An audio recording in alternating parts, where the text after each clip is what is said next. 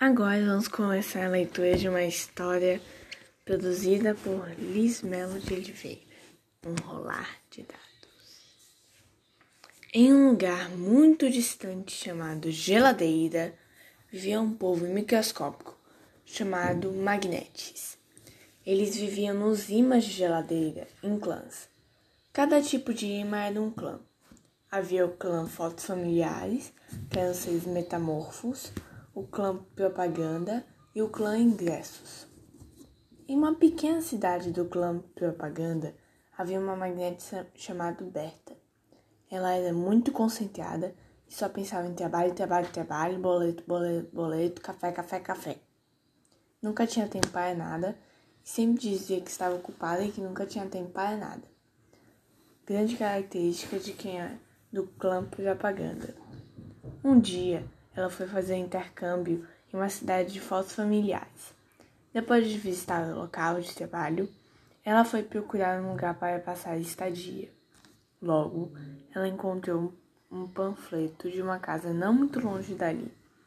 Chegando lá, ela viu uma casa na árvore com escorregador, tirolesa e alguns RPGs, além de uma confortável sala de estar e uma grande colmeia cheinha de mel. Olá, alguém em casa? Ela perguntou. Descendo pela tirolesa, apareceu uma magnete. Sim, me chama Veril. Tá, tá, tá, não tem tempo pra isso. E quando é que vai ter tempo? Quando estiver aposentada. Mas se você não chega, você não vai chegar em nada. Até lá você já vai ter perdido toda a sua vida. Não pode ser assim. Ok, foi você que colocou esse panfleto? Perguntou Berta um pouco impaciente. Sim, fui eu, mas acho que você não ia se interessar. Na verdade, foi por isso que vim aqui. Sério? Ok, tudo bem, vem comigo. Entrando. Entrando na casa.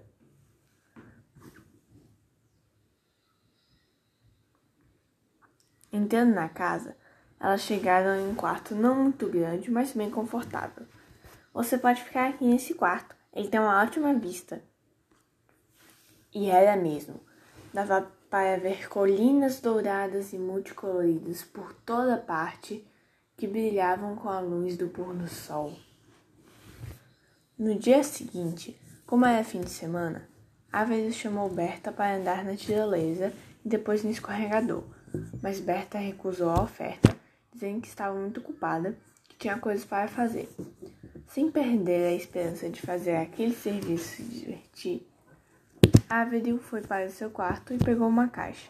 Aproximando-se de Berta, ela perguntou: Quer jogar RPG? Mas não é para três ou mais? Perguntou Berta, impaciente como sempre.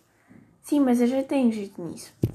Voando pela janela, apareceu um dragão bem fofinho, bípede, de coloração azulada bem escura, escamas fosforescentes na barriga, um par de asas, três chifres na cabeça e espinhos azuis brilhantes nas costas, chamado Rafa.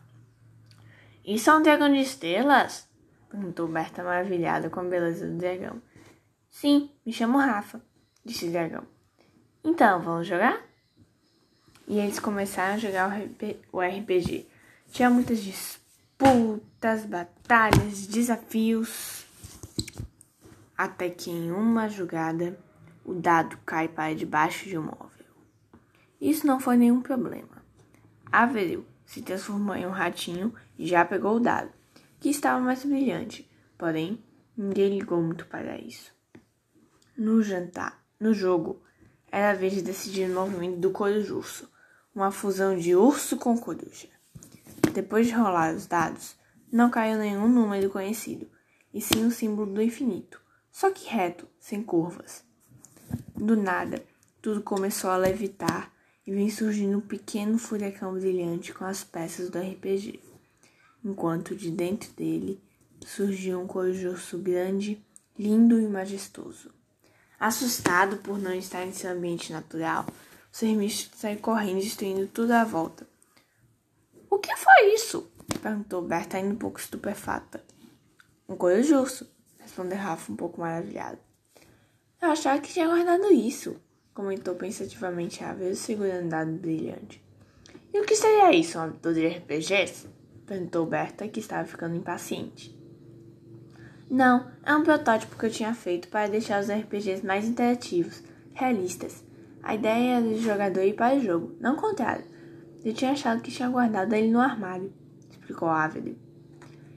Então como é que faz para mandar o bicho de volta? Quis saber Berta. Nós precisamos acabar com o jogo, mas ele tem que estar perto do tabuleiro durante o resto das jogadas para poder voltar. Senão ele pode ficar preso aqui para sempre. Só que aí, como ele está fora, os danos vão ser reais e os dados decidem tudo. Sugiro que coloquem armaduras, disse Rafa. Pera, como é que você sabe tudo, tudo isso foi ela que fez o troço?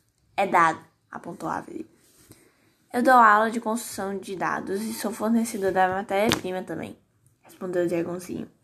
Ok, mas onde ele pode estar? Qual o estado natural dele? Quis saber Berta. Depende. Se ele for marrom, é a floresta. Mas se for branco, é a neve, relatou Rafa.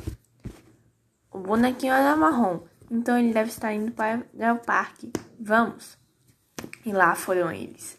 Não demorou muito para chegarem ao parque pois a casa da árvore é bem próxima a ele. Lá encontraram uma majestosa árvore, o coelho debaixo dela, comendo alguns peixes de um lago próximo ao local em que residia. E começou a batalha. Todos rolaram bravamente os dados contra o coelho que revidava furiosamente com suas garras e asas gigantes. Depois de duas horas jogando e 30 minutos de pausa, Berta dá o golpe final, juntando todos os seus itens, com o fogo do dragão, as habilidades metamórficas de Averil. Ela conseguiu dar uma estocada poderosa utilizando sua katana de ferro no couro justo, que voltou ao jogo sem danos. Logo, eles retornaram para casa, na árvore, e como comemoração, apostam corrida pela casa, depois sonham comer torrada com mel e pipoca doce esquentada com fogo de dragão, que certamente dá um gostinho especial. Berta agora é um novo ser. Desde que ela participou dessa aventura, está se dedicando mais a se divertir e curtir a vida. Tanto que no final de seu intercâmbio, ela perguntou para Ávila: Será que eu poderia vir morar aqui? É que minha casa é muito chata e sem graça. Eu não quero voltar para lá. É claro que pode. Amanhã a gente vai lá para pegar suas coisas. E elas moram lá até os dias de hoje, felizes, aproveitando a vida e tudo o que ela tem para oferecer, sendo muito visitadas pelo dragãozinho, que agora já é um dragão do tamanho de um ônibus.